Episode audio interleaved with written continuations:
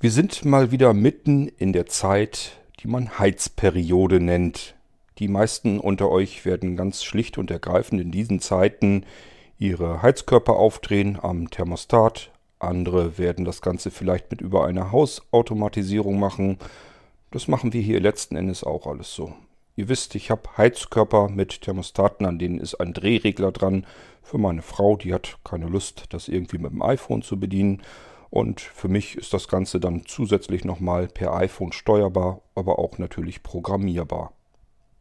Ja, das ist die eine Seite, wie man heizen kann. Die andere Seite, die hatten wir hier im Irgendwasser auch schon ein paar Mal. Ich habe euch darüber erzählt, wie wir mit unserem Holzofen heizen, wie ich den anzünde, wie ich das Brennholz besorge und so weiter und so fort. Eigentlich total belanglose Themen, aber die seid ihr im Irgendwasser gewohnt. Ich will euch nämlich heute eine kleine Geschichte darüber erzählen, wie ich dieses Jahr zu Brennholz gekommen bin. Denn es gibt Holz und es gibt Männerholz. Vorsicht, Baum brennt.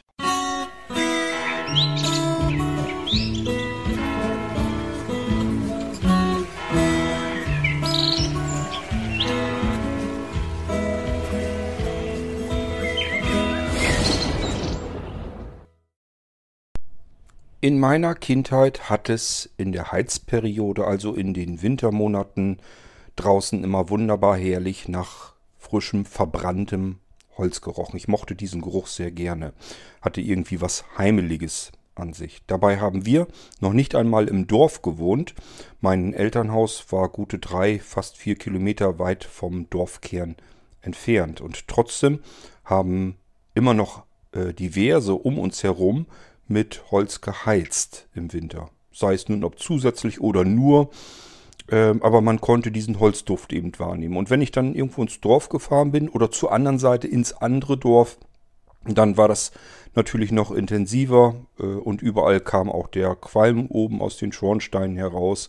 Aber es duftete eben überall nach diesem Ofen. Äh, auch Freunde von mir, die hatten in der guten Stube dann einen riesengroßen Kachelofen oder so, so einen Kamin geschlossenen. Und ich fand das einfach immer urgemütlich. Also ich habe mich da mal gerne aufgehalten.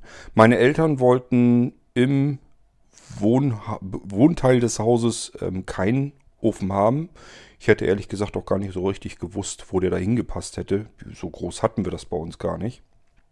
Aber wir hatten eine Zentralheizung, die aus mehreren Möglichkeiten bestand äh, das Haus zu heizen. Da war nämlich einmal, dass man Holz heizen konnte. Wir hatten also eine Holzheizung, nur eben nicht in der guten Stube, sondern äh, ja, sozusagen in den Stallungen, wo wir dann eben die Heizungsanlage hatten. Da war ein Ofen, den konnte man mit Holz befeuern, ein Ofen ganz normal mit Ölbrenner und dann stand daneben noch eine große Wärmepumpe, wohlgemerkt zu Zeiten, als es überhaupt noch keine Wärmepumpen gab.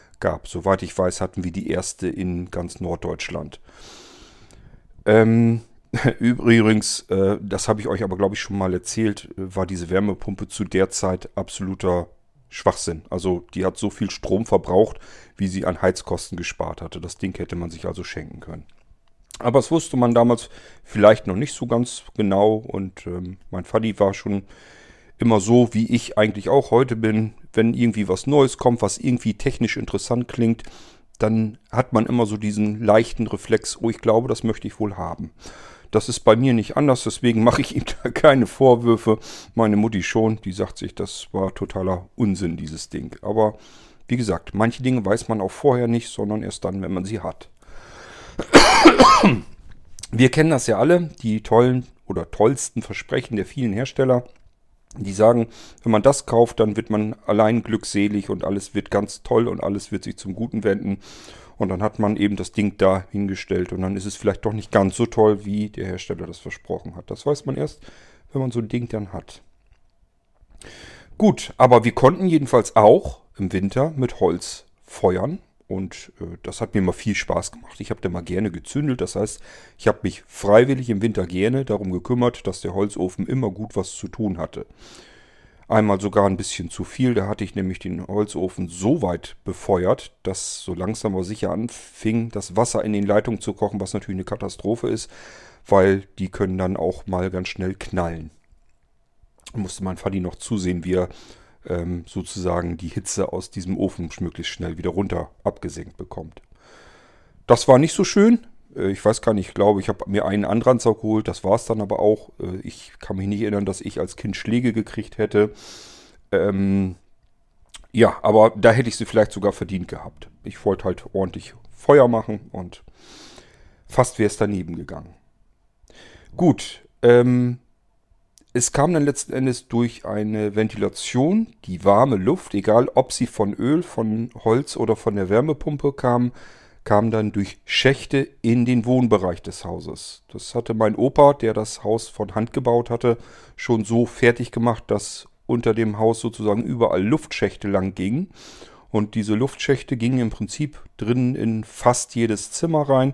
Und dann hatte mein Vati, mein Vati den Rest noch gemacht, dort mit Ventilation zu arbeiten, so dass man sozusagen warme Luft direkt in die Wohnräume blasen konnte. Natürlich auch frische, kalte Luft, wenn man im, im Sommer, wenn das ein bisschen erfrischender drin sein sollte. Das heißt, wir hatten im Prinzip sowas ähnliches wie eine Klimaanlage und das schon in den frühen 80er Jahren. da bin ich bis heute hin manchmal ein bisschen neidisch drauf.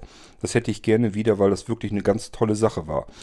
Man hat ähm, im Prinzip, wenn ich mich an mein Kinderzimmer erinnere, da hatte ich einen Schreibtisch und unten sozusagen direkt vor den Füßen, vor den Beinen war ein solch ein Luftschacht. Und der hatte solche Lamellen, die konnte man sich einstellen, wie weit man sie öffnen wollte. Die konnte man ganz zumachen, dann kam keine warme Luft raus.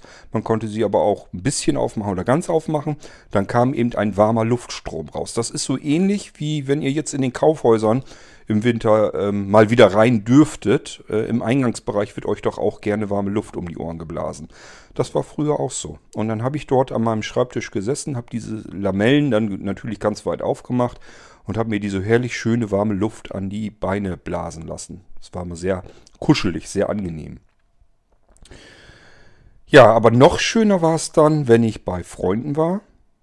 Wir haben dort im Wohnzimmer irgendwas gespielt und äh, die Eltern hatten dann den großen, riesengroßen Kachelofen angezündet und der knisterte vor sich hin. Es roch so ein bisschen nach diesem verbrannten Holz und es war richtig schön, richtig warm in der Bude. Man kriegt im Prinzip kein, ähm, ra keinen Raum so warm wie mit einer Holzbefeuerung.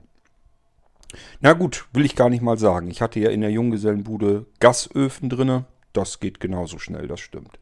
Also auch da ist natürlich eine Flamme letzten Endes drin. Wir brauchen irgendwie Feuer. Feuer wärmt. Und das wärmt anders, als wenn wir heiß Wasser durch die Leitungen schicken. Gut.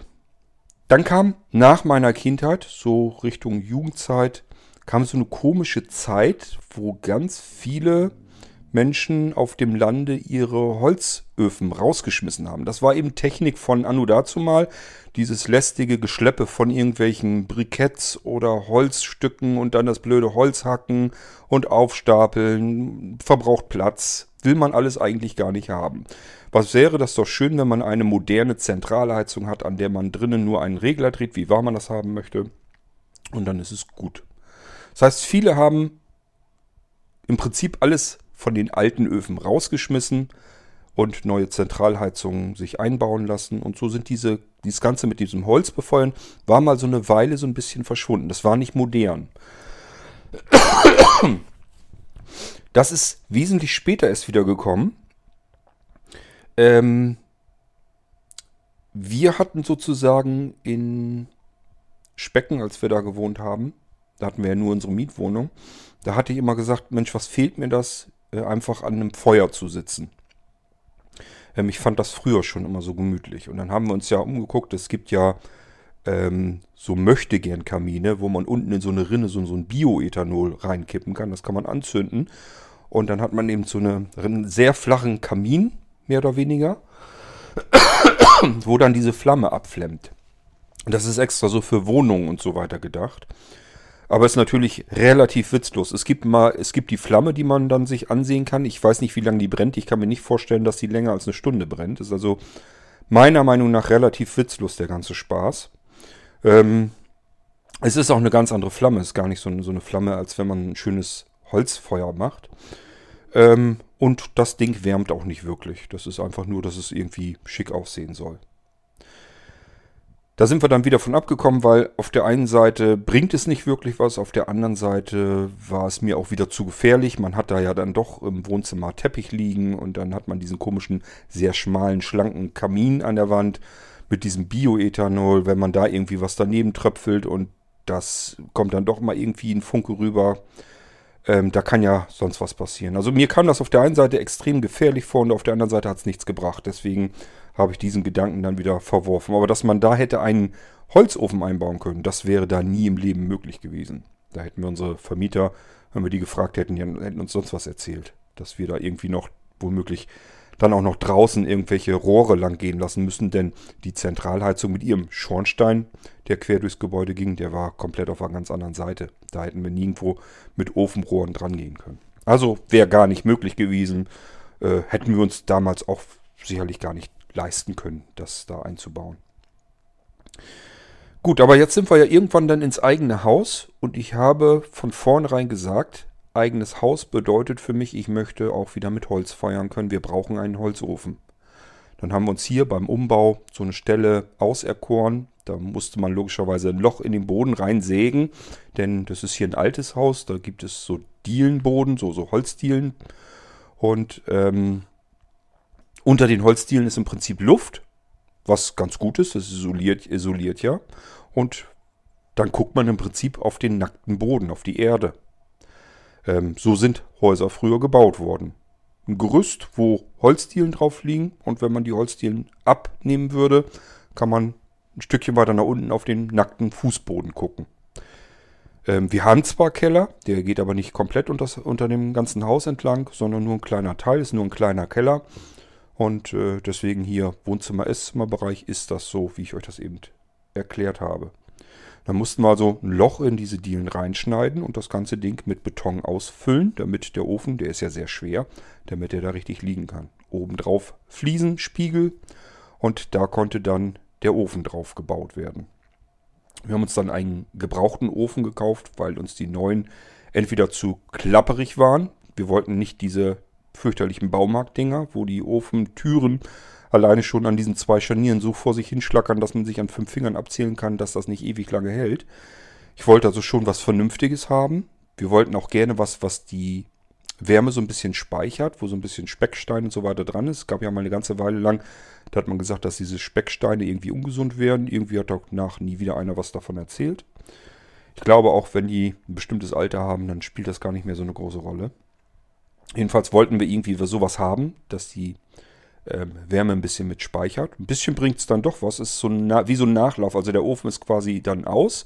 Das Metall ähm, kühlt sich langsam ab, aber die Steinplatten, die ähm, bleiben noch eine, ein, zwei Stunden dann warm. Ja, vielleicht sogar noch länger. Also ein bisschen was bringt das. Ja, ähm, Ofen haben wir uns also gebraucht gekauft. Wir hatten hier zu der Zeit in Rethem auch ähm, eine Art Hobby-Spedition. Das heißt, da konnte man einfach sagen, ich brauche einen schweren Gegenstand, der ist dort und dort. Holt mir den bitte mal her, hierher und dann haben die das gemacht für bezahlbares Geld. Das hat mir eigentlich sehr gut gefallen. Schade, dass es die nicht mehr gibt. Ja, und die haben mir den Ofen dann auch hier reingeschleppt in, in, in das Esszimmer, auf den Fliesenspiegel gewuppt. Ich habe denen auch gesagt, wie ich den ungefähr stehen haben will, denn den kann man nicht einfach so wieder anrühren. Das ist, Ding ist so scheiße schwer, dass man den nicht verschieben, verrütteln, verrütteln kann oder sonst irgendetwas. Das ist ein extrem massives Teil. So, und dann ging es ja darum, wo kriege ich denn mein Brennholz her? Dann haben wir uns erstmal umgehört. Hier gibt es einen im Ort, der hat Gitterboxen und da kippt er das Holz sozusagen rein. Das heißt, da kommt ein Schüttraummeter rein. Es wird einfach nur reingeschüttet und diese Gitterkästen sind ähm, Kantenlänge 1 Meter. 1 Meter hoch, 1 Meter in der Tiefe, alles 1 Meter, also 1 Kubikmeter Holz. Aber reingeschüttet bedeutet, das ist nicht irgendwie gestapelt, das ist viel äh, Luftloch mit zwischen. So viel finde ich es ehrlich gesagt gar nicht. Wenn man das da reinkippt und dann noch ein bisschen mit durch die Gegend fährt, dann ähm, sind da nicht, ist da nicht so viel Platz dazwischen. Das rüttelt sich ganz gut ineinander. Also das ist jetzt nicht so. Ich fand das immer ganz in Ordnung, äh, ganz ordentlich. Ich fand das immer völlig in Ordnung so. Mir hat das eigentlich ganz gut gefallen. Und das Schöne war eben, ich konnte Wir haben den immer Holzoper genannt. Ich konnte bei Holzoper anrufen und sagen, wir brauchen wieder Brennholz. Bring mir doch bitte mal einen Kasten her. Also einen Schüttmeter dann. Stell mir den auf den Hof und das Carport, dass das Ding überdacht ist. Und dann habe ich mir ja einen Hubwagen, einen Hydraulik-Hubwagen gekauft. Und damit konnte ich diese Kästen immer nehmen. Die waren natürlich auch extrem schwer. Konnte mir die dort hinschippern, wo ich sie dann stehen haben wollte. Das hat mir sehr gut gefallen, war immer wunderbar. Was ein bisschen nervig war, der Holzoper hat uns die Kästen zwar immer hergebracht, hat sie aber nicht wieder abgeholt. Da hat er sich nicht drum gekümmert. Wir hätten ihn dann wieder anrufen müssen und ihn bitten müssen, bitte hol doch mal den Kasten ab. Wäre eigentlich auch normal, dass man das tun muss. Aber dieses ständige Hinterher-Telefonieren, denn der Mann war im Prinzip eigentlich ständig im Wald, der war nicht viel zu Hause. Und ähm, man musste im Prinzip mehrere Male, drei, vier, fünf, sechs Mal dort anrufen, um eine Geschichte geklärt zu haben. Äh, sei es nun drum, dass wir Holz brauchen oder aber, dass er den Kasten mal abholen muss. Und das war immer so ein bisschen, das hat uns gestört und genervt. Auch mit der Geldgeschichte. Normalerweise wäre mir immer lieb gewesen, er stellt den Kasten hin, äh, holt sich Geld am vereinbarten Ort, äh, holt er sich raus, verhaut wieder ab und gut ist. Dass ich da nicht immer äh, hinter der Haustür lauern muss, ähm, wann der Mann vorbeikommt. Ich habe auch deswegen draußen extra am Carport einen kleinen Mini-Safe angebracht an einem äh, Pfosten. Das ist so ein Ding mit Zahlenschloss, die kriegt man für Schlüssel. Und da habe ich gesagt, ähm, er soll sich einfach seine Telefonnummer merken, dann kann er den Safe aufmachen. Ich stopfe ihm da das Geld dann da rein und gut ist. Aber wie das so ist mit Senioren, der Mann ist weit über 80, der ist da natürlich auch nicht so richtig mit klargekommen und deswegen fand er das doof und dann hat das also auch wieder nicht geklappt und nicht funktioniert. Ähm, also es war nicht richtig schön. So und mittlerweile ist dieser Mann sicherlich auch noch älter natürlich geworden. Er wird logischerweise, so wie ich auch, jedes Jahr älter. Bloß, dass ich eben Richtung 60 jetzt gehe. Da bin ich jetzt aber ja noch weit von entfernt. Bin ja gerade erst 50 geworden. Und der Mann ist aber schon, als wir ihn kennengelernt haben, schon Mitte 80er gewesen. Das heißt, der muss jetzt stramm auf die 90 spazieren. Ich gehe davon aus, ich mag mich täuschen, aber ich gehe mal einfach davon aus, dass man bei ihm gar kein Holz mehr kriegen kann. Ich kann mir nicht vorstellen, dass jemand, der kurz vor 90 ist, noch im Wald rumkreucht und äh, sich um Holz kümmert und das in diesen Kästen auf dem Trecker noch quer durchs Dorf fährt und einem dahin stellt. Mag sein, dass er es noch tut, aber ähm, ja, ich fand das alles nervig und ich wollte das nicht mehr. Und irgendwann oder früher oder später muss man sich sowieso darum kümmern, dass man das Holz woanders herkriegt. Denn er hatte keine Nachkommen oder irgendwas, die sich dann nach ihm darum gekümmert hätten. So, und damit starten wir jetzt meine Tortur. Denn das ist gar nicht so einfach, Brennholz zu bekommen. Ich musste natürlich erstmal wieder schauen, wo kriege ich denn jetzt hier bei mir in der Gegend Brennholz. Anja ist Postzustellerin, die kennt viele Leute, die kann fragen, kein Problem. Haben wir auch prompt eine Telefonnummer bekommen. Ich dachte mir, na, probierst du mal aus. Mobilfunknummer könnte sein, dass ich die per WhatsApp auch kriegen kann. Kein Bock zum Telefonieren, schreibe ich ihm eine Nachricht. Habe ich gemacht, kam tatsächlich auch zwei, drei Tage später eine Antwort zurück. Ja, er hätte Holz, äh, das müsse aber noch erst zu Ende trocknen. Ähm, er rechnet damit, dass das im einem Monat circa trocken ist, dann könnte ich natürlich was haben.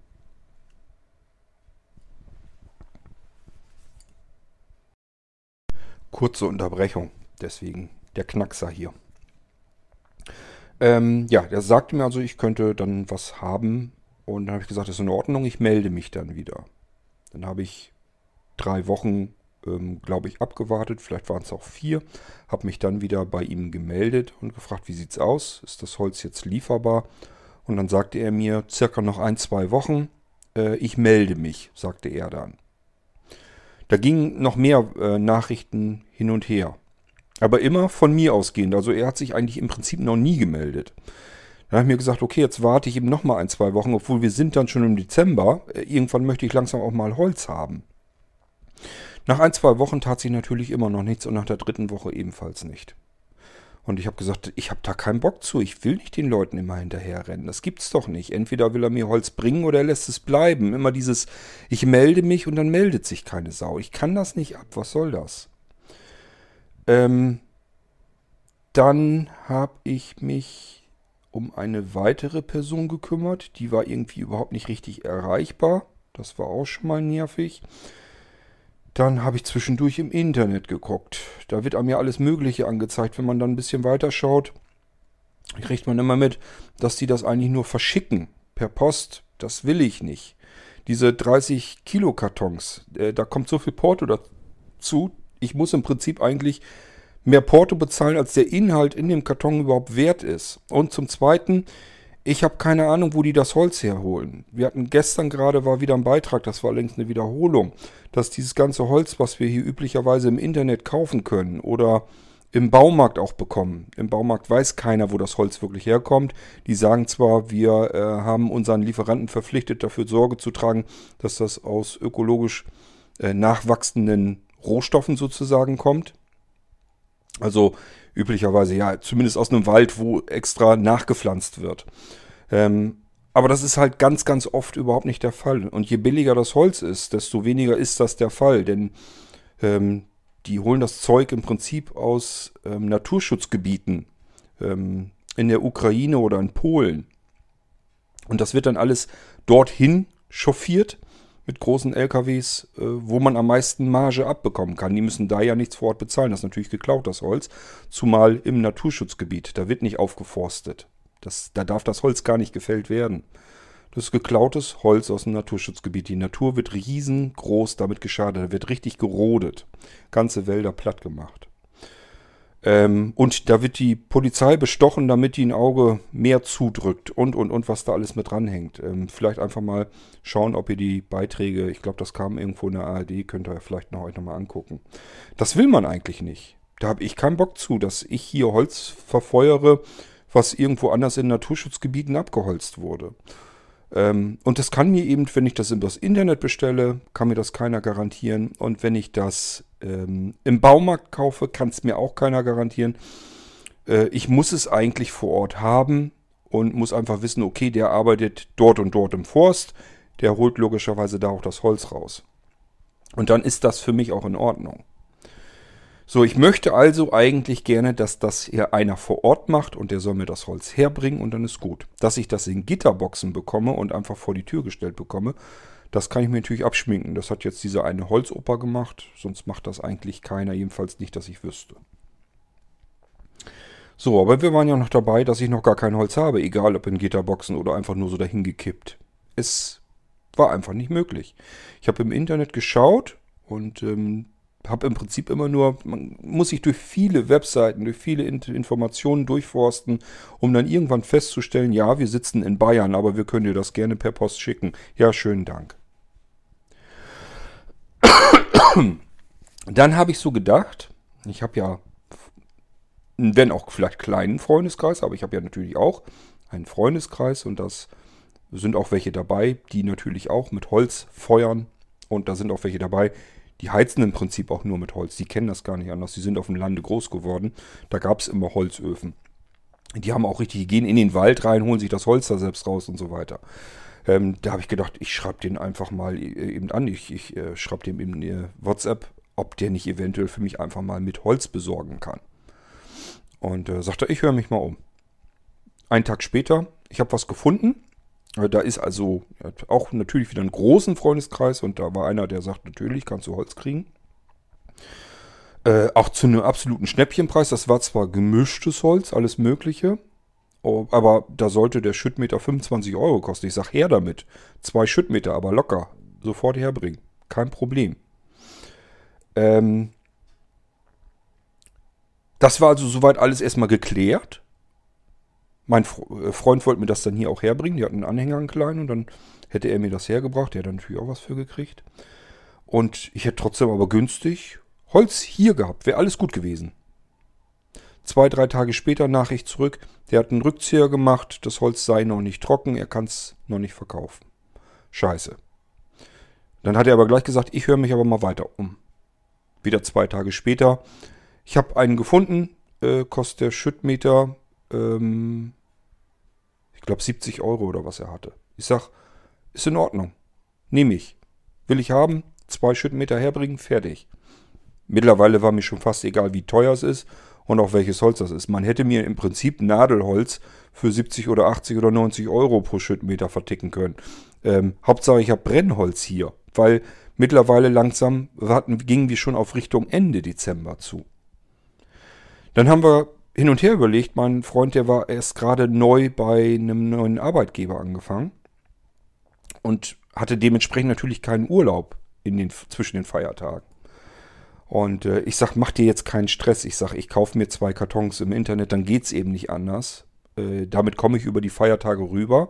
Hole ich mir noch ähm, Steinkohle dazu und ähm, ja, misch das Ganze im Prinzip. Ich habe so, so Pressholz-Dinger ähm, genommen ähm, und gleichzeitig normales Buchenholz und Steinkohle. Und das habe ich eben ordentlich gemischt. Damit sind wir sehr gut über die Feiertage rübergekommen. Das hat sogar Silvester noch gebrannt.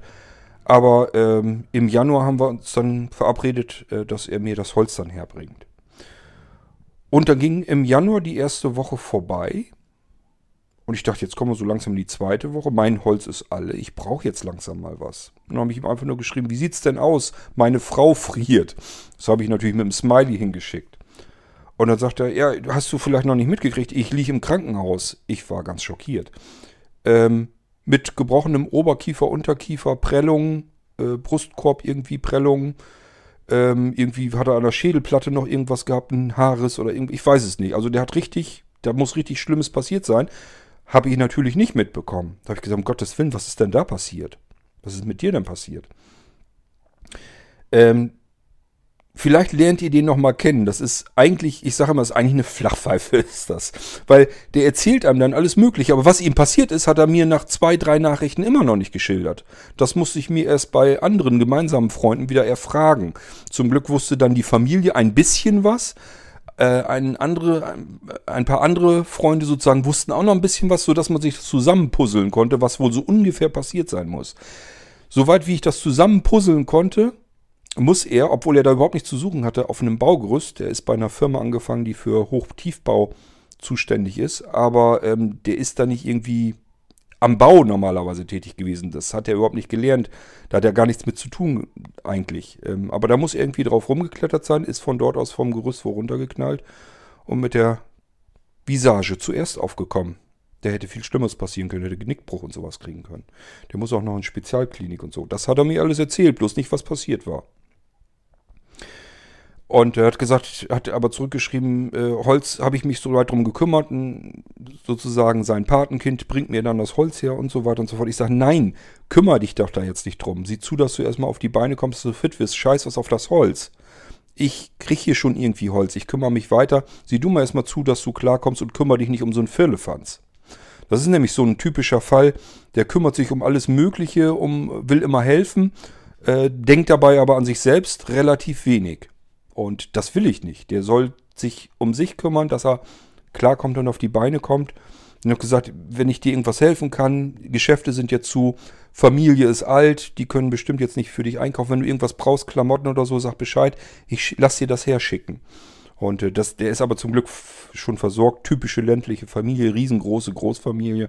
Von daher alles kein Problem. Muss ich mir jetzt keine Gedanken machen. Ähm, aber ich hatte wieder kein Holz. Das Holzproblem war dies Jahr ein massiveres Problem. Wieder im Internet geguckt, ob ich nicht hier in der Gegend was finde. Dann hatte ich tatsächlich einen gefunden im Nachbarort.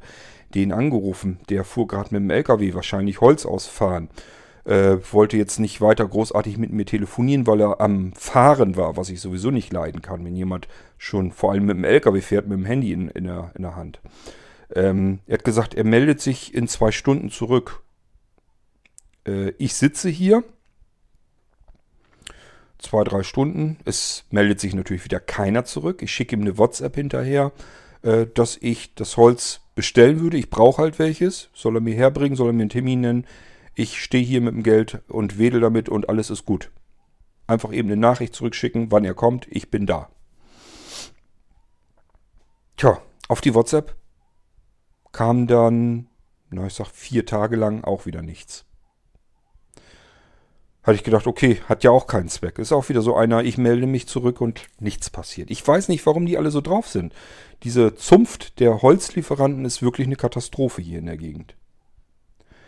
Ähm, dann habe ich wieder weitergesucht. Nichts Richtiges gefunden.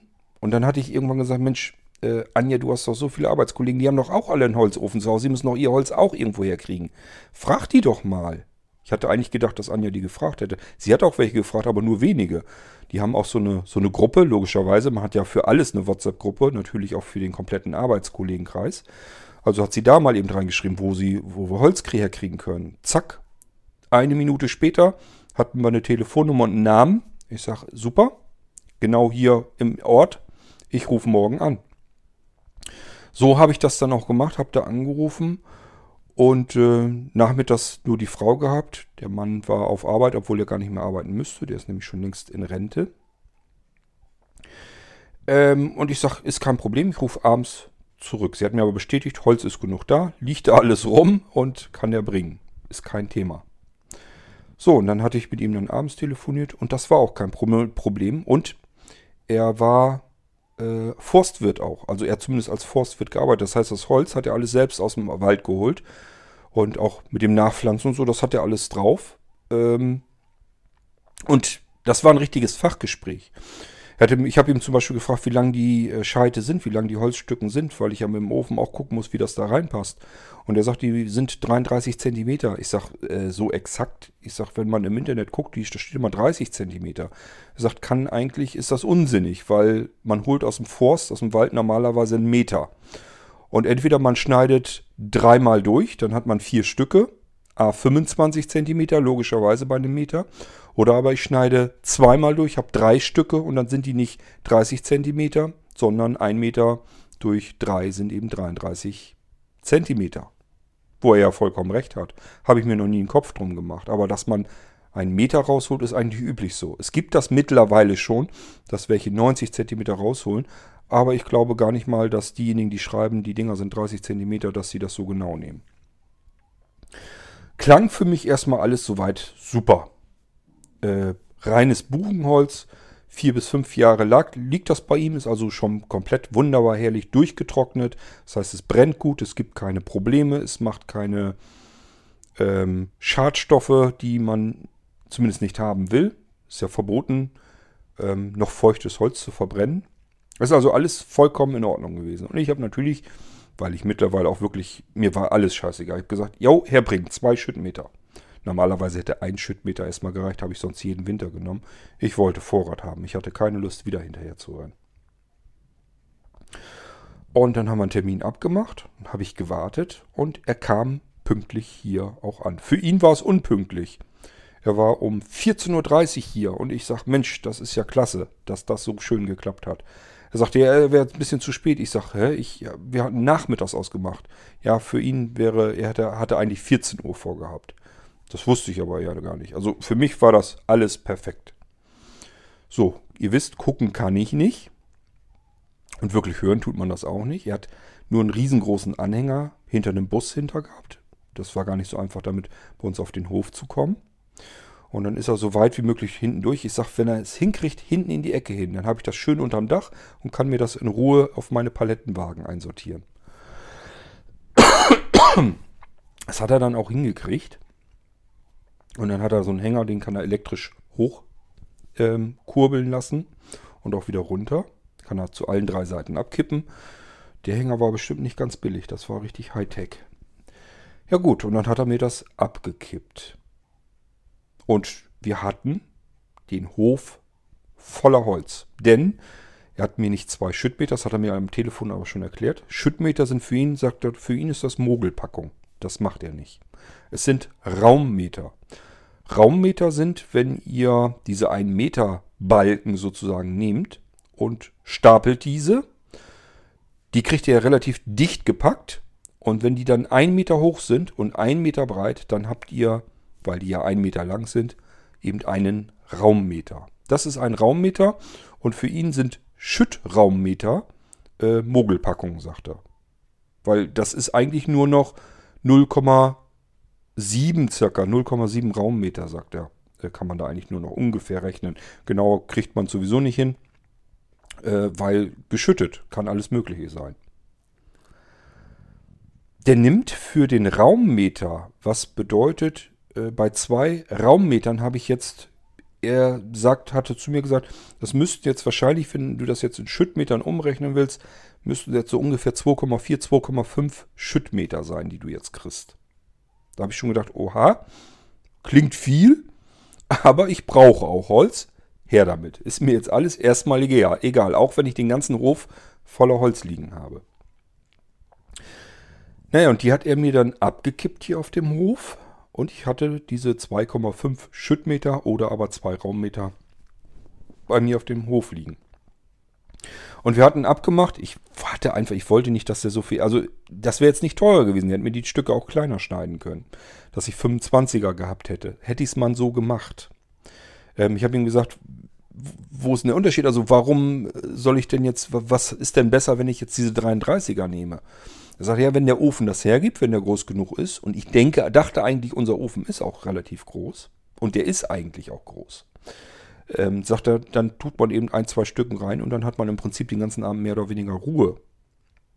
Und dann dachte ich, ja, klingt plausibel, ist auch nicht schlecht. Ofen müsste eigentlich groß genug sein, 30 cm passen auf jeden Fall rein, 33 werden auch reinpassen, müsste gehen. So, und dann hatte ich gesagt, ist in Ordnung. Ich wollte ihm einfach nicht, dass er da so viel noch arbeiten muss. Er hat die dann logischerweise frisch geschnitten, sonst hätte er mir das ja nicht anbieten können. Und ähm, Deswegen hat ihm gesagt, ja, nehme ich die 33er.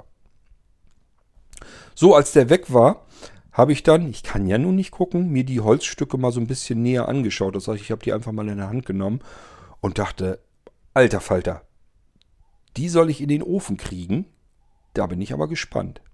Das waren keine Äste, so wie ich das kannte, so, so Holzstücke fertig als Holzscheite, die man einfach so in den Ofen tut.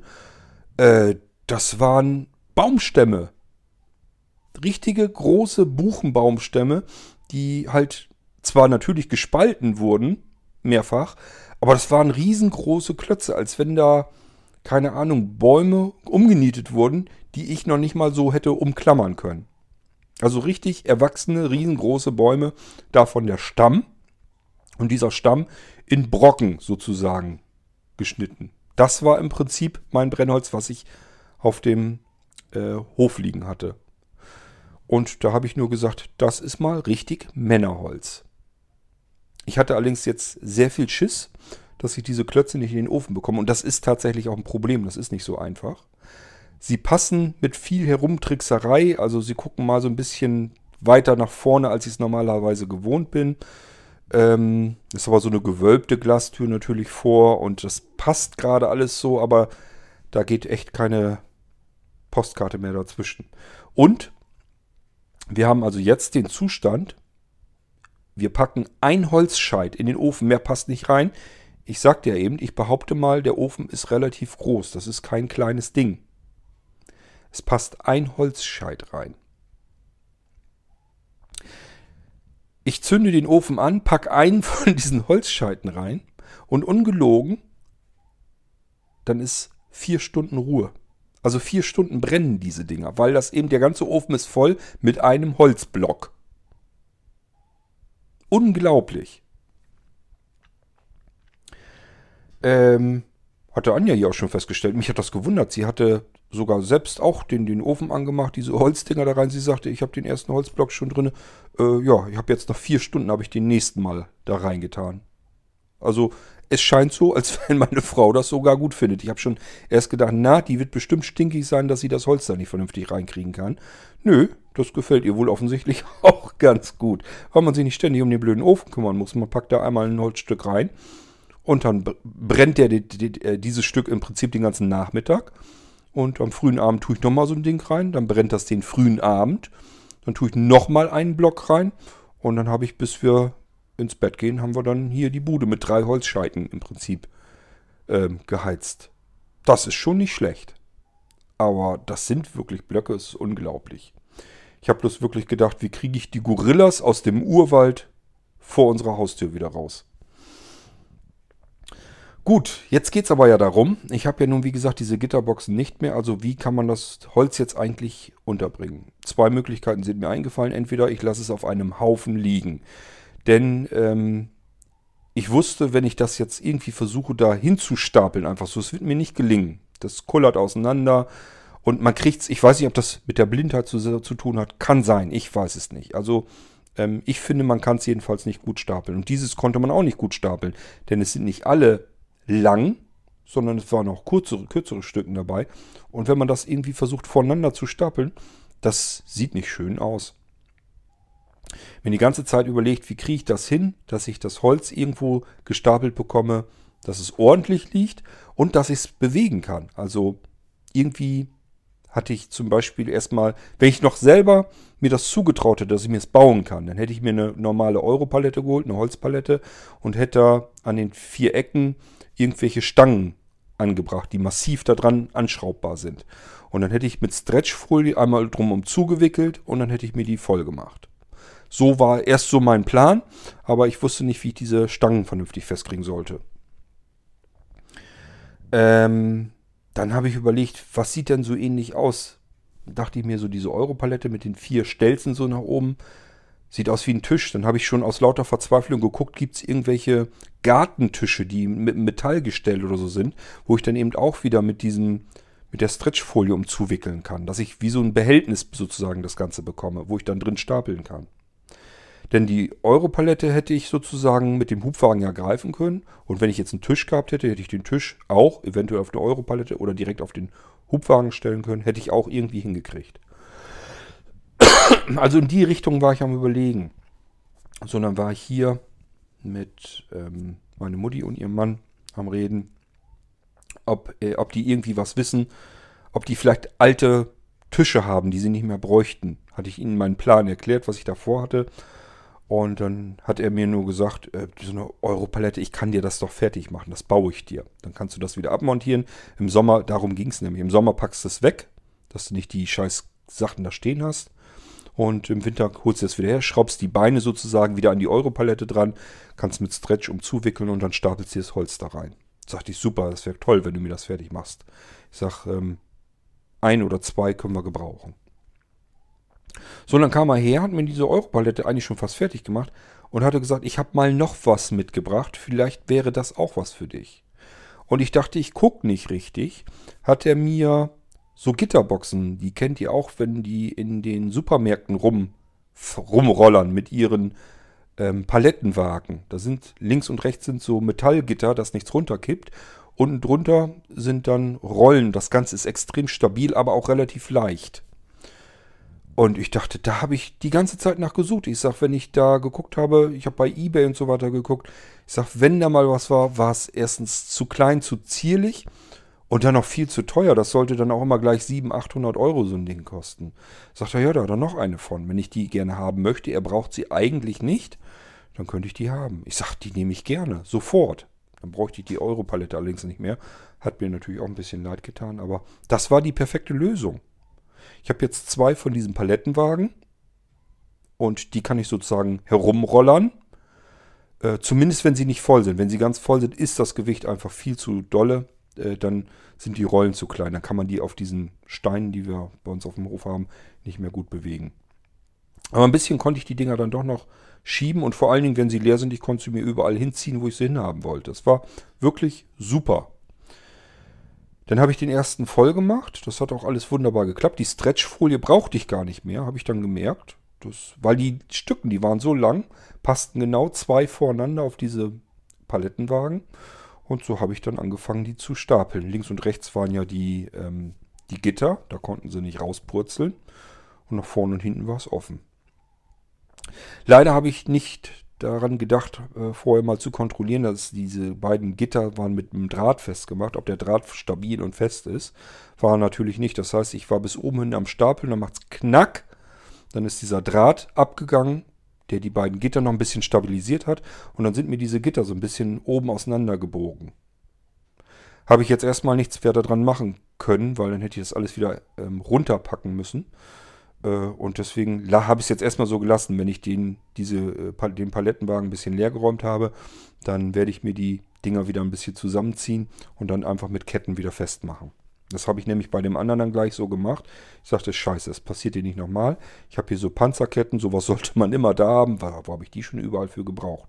Die sind sogar Goldfarben, sehen also relativ schick sogar aus und sind extrem stabil.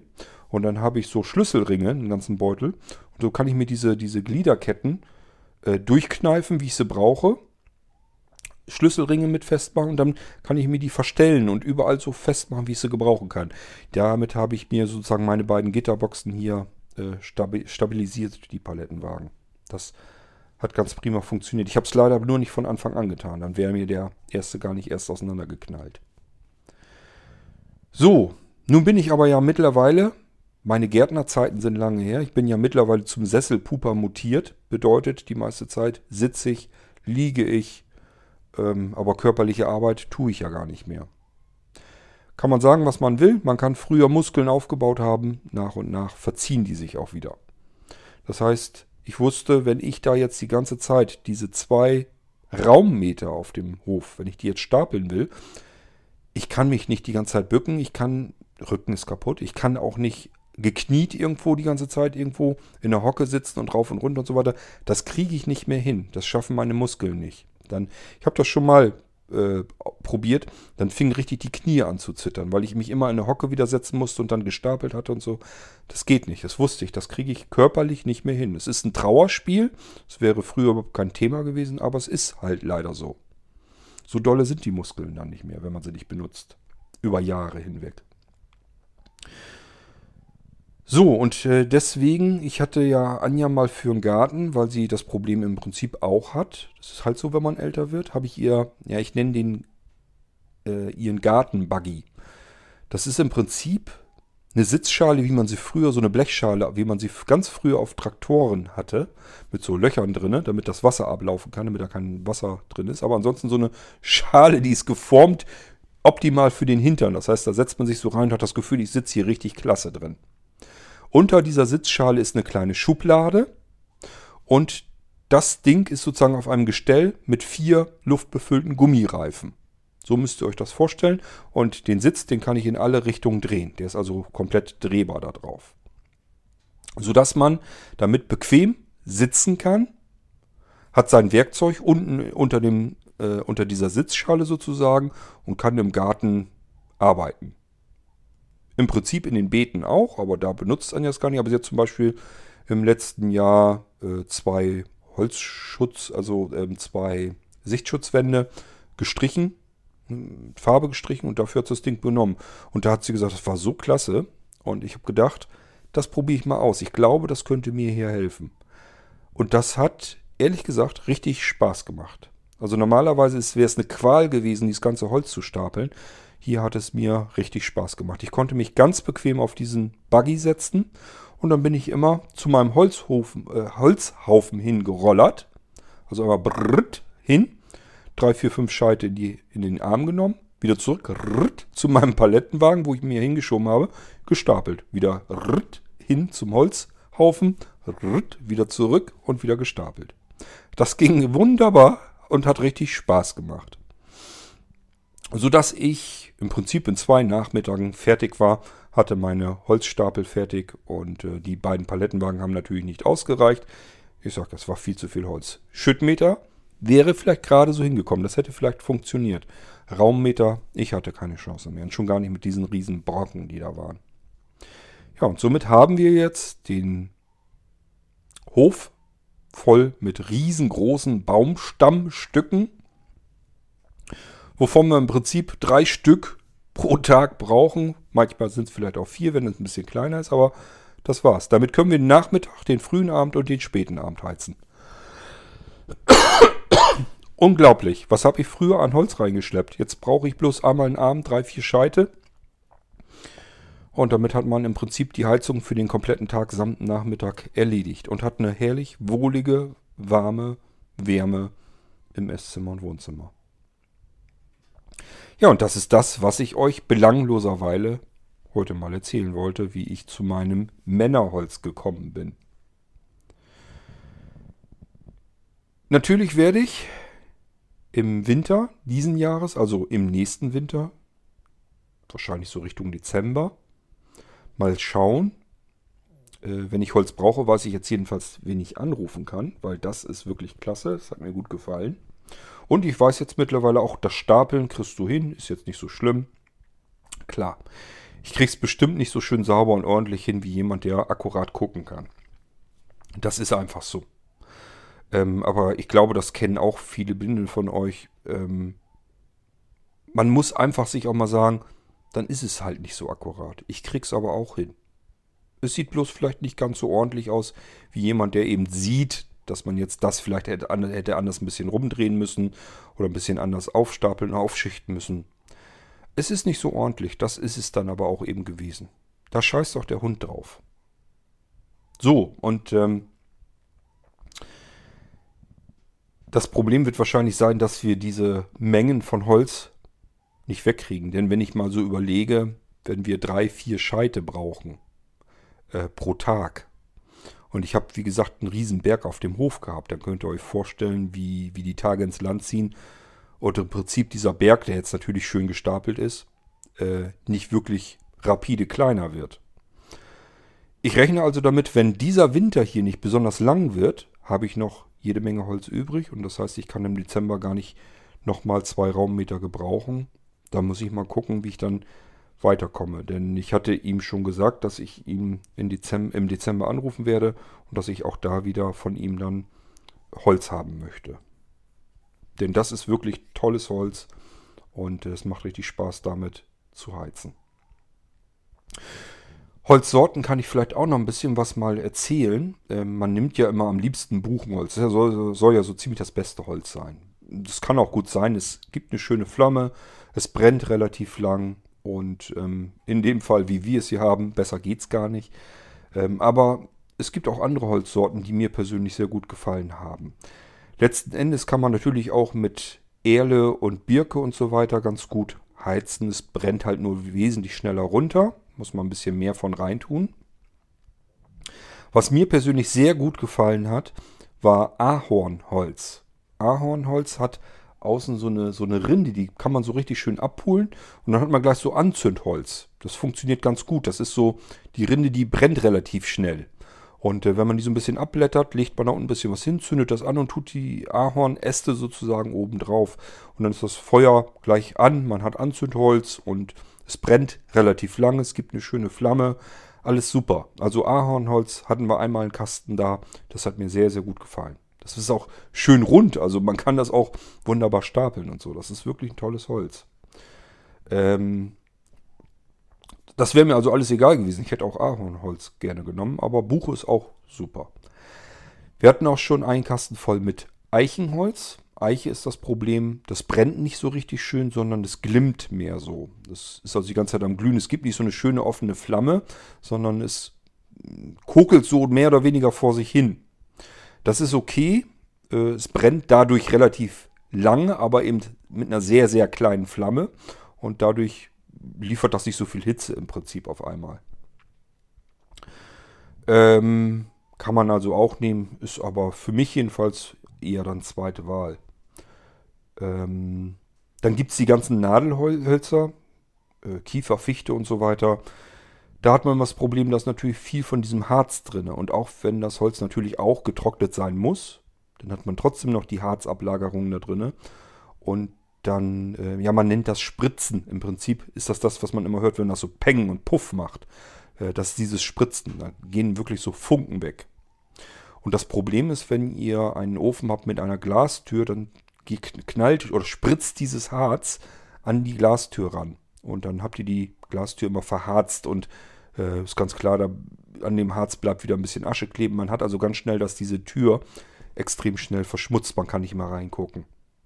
Mich persönlich stört das gar nicht so ganz gewaltig. Anja will das immer nicht haben oder wollte das vielmehr immer nicht haben. Mittlerweile wäre es ihr, glaube ich, auch egal gewesen. Hauptsache, wir haben Holz. Ähm ja, da haben wir so im Prinzip die Holzsorten durch, die wir so hier hatten. Das ist im Prinzip Birke, kann ich mich erinnern, Erle, Eiche. Wir hatten auch schon ein bisschen Nadelholz mal mit dazwischen. Ähm Eiche hatte ich gesagt. Buche. Ja, das sind so ungefähr die Holzarten, die wir schon hier hatten. Ähm, ich sag ja, wenn man kein Brennholz hat und braucht welches, ist einem das eigentlich Schnurzpieper. Hauptsache, man hat was, was man in den Ofen tun kann und anzünden kann. Gut, wollen wir schauen, wie lange ich mit meiner vermutlich einen Buche klarkomme. Eine Geschichte will ich euch zu dieser Buche noch erzählen. Das ist nämlich, glaube ich, ganz interessant. Das kam mir so als Gedanke, als dieser Palettenwagen ein bisschen auseinandergeknallt ist, habe ich gedacht, oh scheiße, wenn mir das jetzt alles hier um die Ohren fliegt und ich sitze daneben und das Holz erschlägt mich, dann bin ich vom Baum erschlagen, auch wenn er nur in Stücken war und schon längst vier, fünf Jahre getrocknet hat. Soweit, wenn ich meinen Holzlieferanten richtig verstanden habe, dann kommt dieses Holz aus Fallingbostel. Dazu gibt es eine Geschichte, ich meine, ich hätte euch die mal hier im Irgendwasser erzählt. Da habe ich zu meinem Geburtstag Freundeskreis eingeladen. Da sind wir in Fallingbostel zum Chinesen, haben wir draußen gesessen, war ganz toll. Das war ja, ich habe ja immer so im Ende Juni Geburtstag, da haben wir dann auch so ungefähr gesessen, glaube ich, kann auch ein bisschen später gewesen sein. Aber da gibt es so diese typischen Sommergewitter. So, und dann haben wir gesagt, Essen war mal fertig, machen wir noch einen Spaziergang. Muss man nur über die Straße und dann ist man mitten in so einem, so, so einem Wald, wo so ganz verschiedene Sachen sind. Da fließt ein Fluss im Kreis so durch und dann kann man so Berge rauf, runter. Da ist ein Freibad drin, da ist ein großes Bauernhaus drin, das kann man sich von innen ab und, ab und zu angucken. Da wird, glaube ich, auch drin gebacken und was weiß ich nicht noch alles. Ansonsten ist das ein riesengroßer Wald. Da sind uralte große Bäume drin. So, und dann sind wir durch diesen Wald durch und äh, quasi kann man durchlatschen und dann bis zum Ortskern. Da kann man dann, haben wir dann noch ein Eis geschnökert und dann wieder zurück. Und wo wir auf dem Rückweg waren, bahnte sich ein Sommergewitter an. Und zwar eins, wo man wirklich von der Sorte sagen kann, die Welt geht unter. Ich sag mal diese typischen Tennisball, vielleicht waren es auch nur Tischtennisbälle, ich übertreibe immer, sagen wir mal, Tischtennisball großen Hagelkörner kamen darunter. Und zwar richtig in Massen. Zwischendurch wieder Regen in Mengen, als wenn einer äh, mit Wassereimern oben runterkippen würde. Wind bis zum geht nicht mehr, der pfiff überall durch. Also richtig heftiges Gewitter. Und da waren, wie gesagt, uralte Bäume dazwischen. Und wir hörten nur, wie es die ganze Zeit über anfing zu knarzen, so ganz langsam und sicher. Wir waren überall am Rumgucken, haben zugesehen, dass wir irgendwo uns unterstellen konnten. Und diese alten Bäume sind reihenweise neben uns umgekippt. Ihr müsst euch vorstellen, riesengroße Bäume, wo die Stämme mal eben so einen Durchmesser von weit über einem Meter, vielleicht zwei, drei Meter sogar hatten, die sind umgekippt, umgeknickt einfach. Oder ganze Äste, diese großen Äste sind dann runtergekracht. Also da wurde einem echt schon ein bisschen mulmig. Wie gesagt, da ist ein Freibad drin, haben wir uns dann untergestellt. Ähm, sind wir also rein und haben uns da untergestellt. Das war so ein Blechdach. Das hat geknallt und gescheppert. Man konnte sich, man konnte sich anbrüllen, man konnte nichts verstehen. So laut hat das gescheppert, weil diese Hagelkörner auf dieses Blechdach geknallt sind. Gleichfalls das Wasser, weil äh, das in der Senke war, das Freibad. Ist das Wasser runter. Wir mussten immer ein Stückchen weiter weg. Langsam aber sicher richtig heftige Überschwemmung. Das war so 10 cm hoch, war das Wasser, was ich unten angesammelt hatte. Draußen die ganze Zeit weiter die Bäume knacksen und krachen gehört. Unglaublich. Also das äh, haben wir auch alle nie wieder vergessen, als wir in dieser Situation gesteckt haben. So, und als ich jetzt gehört habe, als er mir sagte, unser Förster hier, dass das Baum aus Fallingbostel kommt und dass es vier, fünf Jahre getrocknet ist, habe ich so gedacht, könnte hinkommen. Jetzt ging mein Gedankengang schon weiter. Die Bäume, die mich, die ich, denen ich damals ausweichen konnte, die mich nicht erschlagen haben, da hatte ich nochmal Glück gehabt. Vielleicht sind das die, die umgeknickt sind, die er da rausgeholt hat. Und die stapel ich hier gerade hoch und mir knallt der Palettenwagen auseinander und dieser Stapel mit dem Mammutholz hier erschlägt mich jetzt trotzdem noch. Dann hat dieser Baum, wo mich das erste Mal nicht getroffen hat, beim zweiten Mal dann tatsächlich doch noch erschlagen. Das wäre eine Story für die Bildzeitung gewesen, aber die hätte man nie so aufdröseln können. Aber es hätte ja gut sein können. Vielleicht hatte das Schicksal es bestimmt, dass ich von diesem Baum erschlagen werden sollte. Das erste Mal konnte ich ihm noch von der Schippe springen beim zweiten Mal, vier, fünf Jahre später, der Baum lebt gar nicht mehr, hat er mich dann doch noch geschafft. Vielleicht kriegt das noch hin, wollen wir es mal nicht hoffen. Denn noch steht mein gestapelter Palettenwagen ja da und noch hängt alles mit an meiner Kette oben zusammen, wenn die auseinanderknallt. Und ich stehe daneben und das bricht zur Seite weg. Gesund ist das nicht. Ich kann mir zwar nicht vorstellen, dass mich das dann tötet, aber möglich ist alles. Tja. Das wäre dann Schicksal. Gut, das war noch so eine kleine Seitenerzählung, von der ich euch mal berichten wollte. Und das war eine Episode über mein diesjähriges Brennholz. Ich sag ja, es ist manchmal ein bisschen belanglos, was ich euch zu erzählen habe. Ich erzähle es euch trotzdem, weil ich weiß, dass es unter euch welche gibt, die sagen, das fand ich jetzt trotzdem interessant. Ich habe es mir jedenfalls gerne angehört. Freut mich, wenn es euch gefallen hat. Damit soll es das aber gewesen sein. Mehr gibt es über mein Brennholz erstmal jedenfalls nicht zu erzählen. Vielleicht kommt noch was hinzu. Dann gibt es einen neuen Irgendwasser. Bis dahin sag ich, seht zu, dass er die Bude warm kriegt, wie auch immer. Und wir hören uns beim nächsten Mal hier. Tschüss, sagt euer König Kort.